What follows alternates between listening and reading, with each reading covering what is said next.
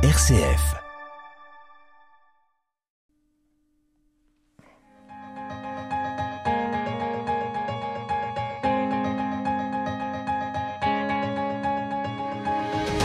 RCF, le quart d'heure européen. Henri Oberdorf. Le quart d'heure européen a pour ambition de s'entretenir avec des personnalités investies dans les questions européennes. Il s'effectue d'être en phase, il s'efforce d'être en phase avec les actualités, les sujets d'actualité européens. Il est réalisé par l'Université populaire européenne de Grenoble, en partenariat notamment avec Europe Direct Isère Savoie. Aujourd'hui pour cette émission, nous allons examiner l'idée d'une nation européenne. Pour étudier cette question, nous avons la chance de nous entretenir avec Bernard Guetta, député européen depuis 2019. Il a été journaliste au Monde, il a dirigé les rédactions de l'expansion du Nouvel Observateur, il a assuré la chronique géopolitique de France Inter pendant plus de 27 ans, il a reçu plusieurs prix de journaliste, dont le prix Albert Londres en 1981. Il est l'auteur de nombreux ouvrages, notamment en 2014, L'intime conviction, comme je suis devenu européen. L'UPEG avait d'ailleurs eu à cette occasion la possibilité d'un entretien sur ce livre. Nous dialoguons aujourd'hui avec lui à propos de son récit sur la nation européenne. Bonjour Monsieur Guetta. Bonjour à vous et à vos auditeurs. Et merci d'avance pour cet échange. La guerre en Ukraine déclenchée par la Russie et qui se poursuit a accéléré la marche vers une Europe politique. Le président Poutine a donc obtenu l'inverse de ce qu'il souhaitait. Qu'en pensez-vous? Ah, C'est exactement le cas. Écoutez, M. Poutine euh, disait, euh, entre autres, entre autres choses, qu'il euh, était entré ou avait fait entrer ses troupes euh, en Ukraine pour repousser la pression de l'OTAN, pour éviter que l'Ukraine ne rejoigne l'Alliance Atlantique. Et qu'est-ce qui s'est passé? Aujourd'hui, l'Ukraine est clairement euh, un candidat déclaré, non déclaré, mais enfin bon, clairement euh, sur la voie d'une candidature à l'Alliance Atlantique, et deux pays neutres ont rejoint l'Alliance Atlantique dans les semaines qui ont suivi l'agression, la Suède et la Finlande. Monsieur Poutine disait aussi que, enfin, il ne le disait pas, mais on le comprenait, qui ne voulait pas que l'Ukraine s'arrime et un jour entre dans l'Union européenne. Qu'est-ce qui se passe? L'Ukraine est aujourd'hui un pays euh, candidat à l'Union européenne, reconnu comme tel par le Conseil européen, et euh, l'Ukraine va entrer dans l'Union européenne d'une manière ou d'une autre. On ne sait pas encore très bien comment, mais va entrer dans l'Union européenne. C'est une certitude. C'est-à-dire que M. Poutine, non seulement euh, a échoué sur ces deux objectifs proclamés, et évidemment sur l'idée euh, d'annexer l'Ukraine, mais il est en train de faire imploser la Fédération de Russie elle-même, parce que si cette guerre dure, évidemment que la Fédération de Russie, qui est réellement une fédération de plusieurs peuples, de très nombreux peuples différents, risque de se déliter. En lisant votre livre, on a l'impression que vous êtes devenu plus réaliste et moins utopiste euh, sur l'avenir de l'Europe. Est-ce que votre statut de député vous a fait évoluer dans vos analyses? Oui, c'est vrai. C'est vrai. Je suis entré au Parlement européen euh, fédéraliste à la Victor Hugo, je veux dire très très lyrique. Euh, les États-Unis d'Europe. Je ne je n'ai pas du tout renoncé à cette idée. Je pense toujours que l'objectif final, le point d'aboutissement, sera les États-Unis d'Europe. Mais euh, à, la, pratique de tous les jours, euh, en, étant euh, 24 heures sur 24 dans les institutions, le fonctionnement de l'Union européenne, ben, j'en suis arrivé à la conclusion qu'il fallait aller, je le dis à plusieurs reprises dans le livre, allegro ma non tro, c'est-à-dire d'un bon pas mais pas trop vif, d'un bon pas mais pas trop vif. Pourquoi? Parce que le monde et l'Europe en particulier changent à une telle vitesse ces dernières années. c'est vrai d'ailleurs en vérité depuis la chute du mur, mais il y a une accélération depuis 4-5 ans si spectaculaire que je ne crois pas que nos opinions publiques, celles des pays européens, puissent se raccrocher euh, aussi vite à des institutions qui sont encore nouvelles et quand tout, quand tout état de cause, elles ne maîtrisent pas suffisamment.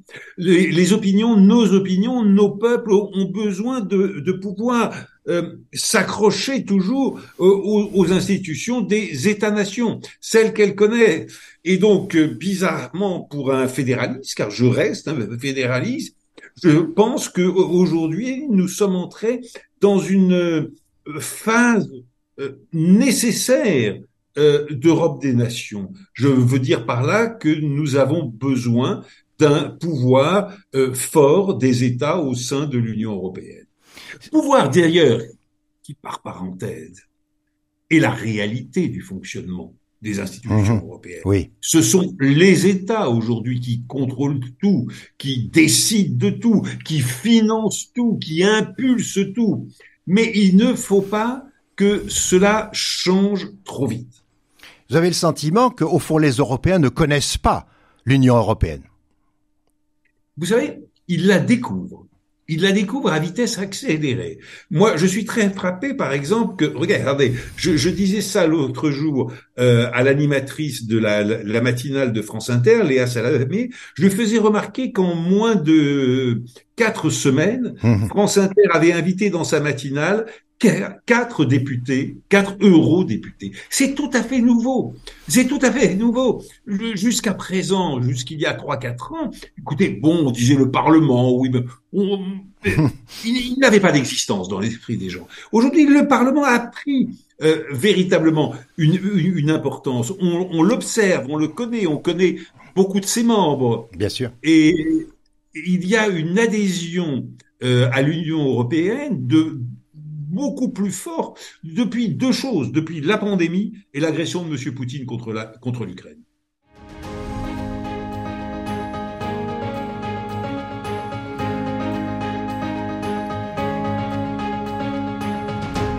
RCF, le quart d'heure européen, Henri Oberdorf. Le quart d'heure européen de RCF se poursuit avec M. Bernard Guetta. Vous imaginez l'Europe comme une fusée à trois étages un premier étage de partenariat européen, un deuxième étage d'union économique, un troisième étage de communauté politique, sans faire référence à l'idée de fédération. Est-ce que vous pouvez nous expliquer votre fusée européenne? Écoutez, je pense tout simplement euh, qu'il y a des peuples ou des majorités politiques dans certains des, pays qui ne sont pas prêts, qui refusent tout simplement l'idée d'une union politique. Euh, eh ben, écoutez, très bien ils vont rester dans un partenariat européen que j'appelle le premier étage de la fusée. Le deuxième étage de la fusée, euh, c'est sera constitué des pays qui acceptent l'état actuel de l'Union européenne, euh, la profondeur de ces liens, mais qui ne veulent pas aller plus loin vers la voie d'une union politique. Et puis, il y a des pays, assez nombreux en vérité, euh, qui sont partisans de l'approfondissement d'une union politique, eh bien écoutez, ce sera voilà l'étage de, de, pointe, la pointe de la fusée. Et quand je vous dis la pointe de la fusée, c'est parce que je, je, suis persuadé que de plus en plus euh, des États qui veulent actuellement rester au premier étage voudront passer au deuxième et que de plus en plus des États qui sont actuellement au deuxième étage voudront passer au premier. Mais il faut donner du temps au temps. Le terme de communauté politique n'est pas forcément tout à fait le même de celui qui a été utilisé lors d'un sommet récent. Écoutez, le président de la République a avancé cette idée de communauté politique européenne. Moi, je, vois, je, vois une très très grande parenté avec mon premier étage. Tout à fait. Parce qu'en vérité, en vérité, tout le monde cherche avec des mots différents, avec des approches différentes, des nuances différentes. Mais tout le monde cherche la possibilité de d'agréger euh, les 35 ou 36 États que nous serons bientôt de l'Union européenne de manière différenciée. Parce que, de toute manière, cette différence ou ces différences, les États les veulent. Et il n'est pas question de forcer qui que ce soit aujourd'hui à aller vers un degré d'intégration qu'il refuserait. Bon, euh, alors, prenons le temps, encore une fois. Et pour ce qui est même du processus d'intégration à l'Union européenne telle qu'elle est aujourd'hui, il faut sans doute aller vers euh, des adhésions graduelles, euh, en passant par euh, des projets communs, politiques, économiques, industriels, ou les trois. Pour vous, l'Europe est une nation en fusion. Que voulez-vous dire par ce concept de nation en fusion? Ce qu'était euh, la France du, du 19e siècle, ou la France des tranchées de la Première Guerre mondiale, euh, n'oublions jamais euh, que le français s'est imposé à la France entière dans les tranchées de la Première Guerre mondiale. Avant la Première Guerre mondiale, tous les Français ne parlaient pas français. Tous les Français ne parlaient pas français. Euh, la France était encore une nation en fusion.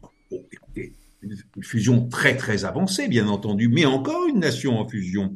Et quand nous prenons aujourd'hui les différents peuples qui composent qui composent le continent européen, évidemment qu'il y a des traits culturels très très forts, évidemment qu'il y a une volonté euh, d'appartenance à un même ensemble. Euh, et quand je dis cela, ce n'est pas l'expression d'un vœu, c'est le constat d'une situation. C'est un constat.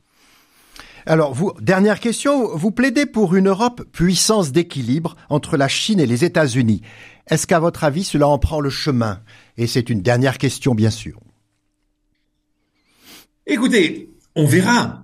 Euh, là, pour le coup, c'est un souhait, pas un constat, parce que nous ne sommes pas aujourd'hui une puissance d'équilibre entre la Chine et les États-Unis. Mais la Chine et les États-Unis vont être les grands rivaux, c'est-à-dire potentiellement les deux adversaires sur le terrain militaire du 21e siècle. Et évidemment qu'il vaut mieux pour tout le monde, pour les Américains, les Chinois, mais pour nous aussi, pour nous les Européens, bah, éviter ce conflit et évidemment qu'il vaut mieux un arbitre, une puissance d'équilibre.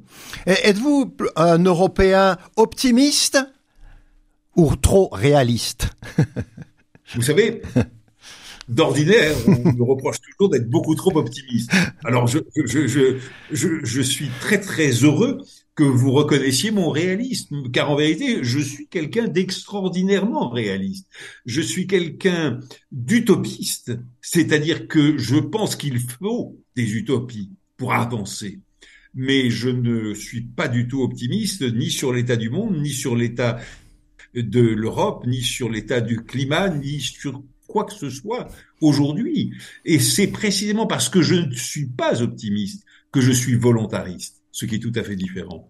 Merci beaucoup pour cet entretien, Monsieur Bernard Guetta, et de vos éclaircissements. Merci. Merci.